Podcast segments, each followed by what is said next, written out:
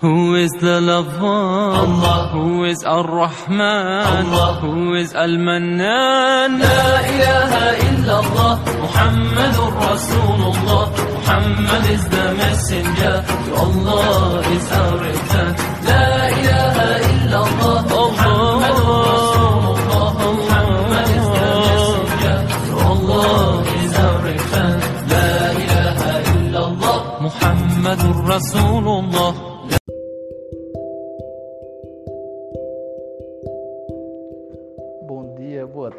boa noite a todos aqueles que nos ouvem nesse momento. É com grande prazer que damos início a esse episódio no nosso podcast sobre os povos islâmicos.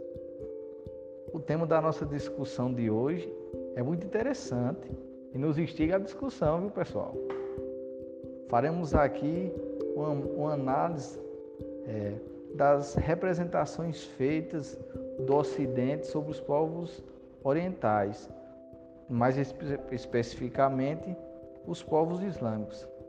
Sabemos que há uma vastidão de países, é, que aproximadamente 50 países, que tem a maioria de sua população islâmica e fazem do islamismo a segunda população maior do, plane do planeta, com mais de 1 bilhão e 200 milhões de adeptos. Mas ao mesmo tempo, não só nesses países, países ditos é, muçulmanos, por assim dizer, né? ou islâmicos, mas em todo o planeta nós podemos encontrar povos e pessoas que veem no islamismo é, sua fé, adoram Maomé e o próprio Alá. Para fazer parte dessa discussão e abrir nosso horizonte, eu convido aqui os amigos Adriano Casimiro e Sérgio Luiz para falar um pouquinho desse tema com a gente.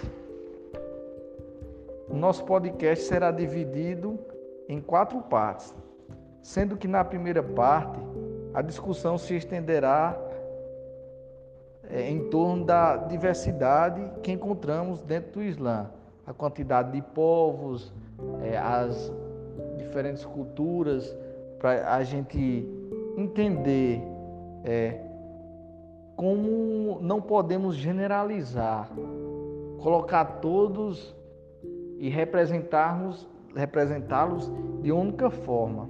Né? A segunda parte do nosso podcast é, iremos discutir as representações feitas dos povos islâmicos, em grande medida na mídia, a qual veicula os maiores, as maiores informações. Né? Na terceira parte, discutiremos a crítica que o intelectual palestino Eduardo Said faz sobre as visões estereotipadas do Islã e dos povos islâmicos. E na quarta e última parte, é, vamos propor, trazer essa discussão, como podemos usar essa temática em sala de aula, trazer como é o professor da educação básica pode discutir junto com seus alunos essa temática que é muito presente no nosso dia a dia. E assim sendo, daremos início ao nosso podcast com nosso amigo Adriano e fazemos a seguinte questionamento a ele. E aí, Adriano, tudo bem?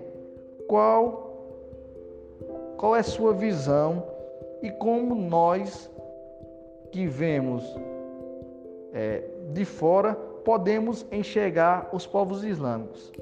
Vamos lá, é com você.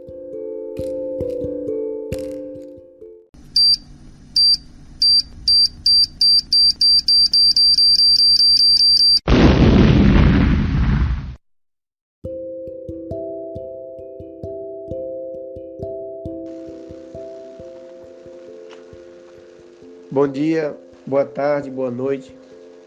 Meu nome é Adriano Casimiro. É um prazer estar com vocês aqui nesse podcast. E respondendo à pergunta do Claudenberg, de que como nós que estamos de fora podemos enxergar os povos islâmicos.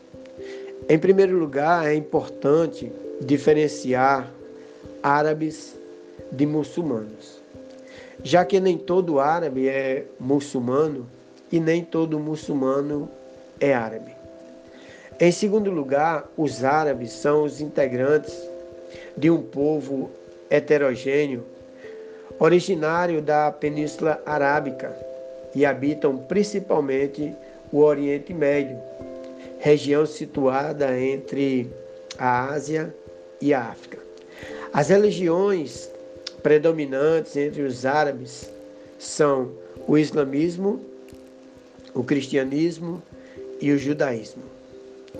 Já os muçulmanos são os indivíduos, os indivíduos que aderem ao islamismo, religião monoteísta, fundada pelo profeta árabe Mohammed, conhecido em português como Maomé. O Alcorão é o livro sagrado do Islã, texto considerado pelos seus seguidores como a palavra literal de Deus. Alá em árabe. Desta forma, assim como Claudenberg nos informou, essa crença religiosa atualmente é a segunda maior do mundo, possuindo cerca de 1,8 bilhões de fiéis, a maioria deles localizada no continente asiático e africano.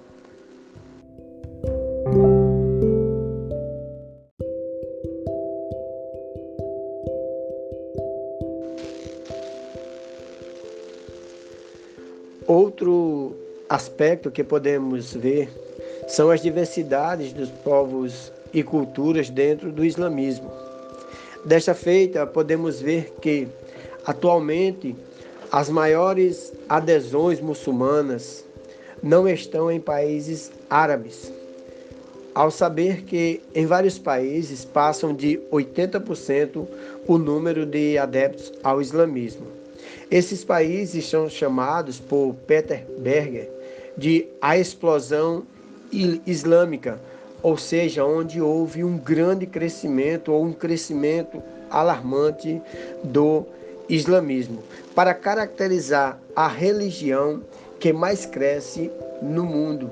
Então, Peter Berger, ele trouxe essa frase a explosão islâmica e com isso caracteriza a religião que mais cresce no mundo. Essa religião é cada vez menos árabe e menos ligada ao Oriente Médio, pelo fenômeno da globalização e das mais variadas formas de diálogo com o Ocidente moderno. Isso devido às suas diferentes culturas e diferentes formas de comportamentos religiosos.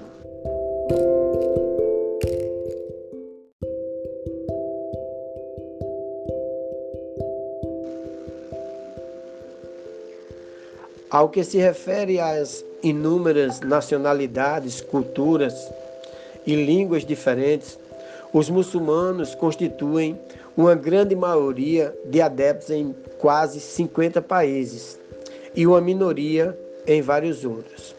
O islamismo não está ligado a uma única civilização, um único Islã.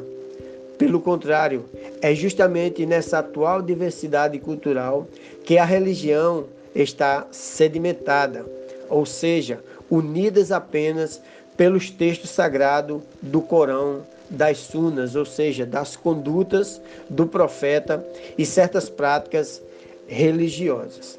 Então, o fato do Islã surgir entre os árabes contribui para uma ideia equivocada de que o mundo muçulmano é composto em sua maioria de árabes, turcos e também iranianos. É importante ressaltar a divisão religiosa dentro do Islã, em que 83% são sunitas, 16% são xiitas e apenas 1% pertence a outras correntes menores como as seitas. Algumas delas são as caridistas, ibadistas, drusos, ismaelitas, dentre outros. Então, a partir destas estatísticas sobre o número de adeptos muçulmanos no mundo, resultado de uma grande expansão religiosa para além de suas áreas tradicional, a Península Árabe, Arábica, pode-se apontar que a principal causa desse crescimento religioso foram a conversão religiosa e a elevada taxa de crescimento de países islâmicos subdesenvolvidos. E a partir da Segunda Guerra Mundial, as taxas de natalidades começaram a cair tímida e gradualmente, e as altas taxas de mortalidade também, onde fatores combinados contribuíram para a diminuição das taxas de mortalidade e o aumento das taxas de natalidade nos países subdesenvolvidos que de maioria muçulmana. Então, desta feita, o avanço em programas de saúde e alfabetização colaboraram diretamente para a melhoria da qualidade de vida desses países mais pobres.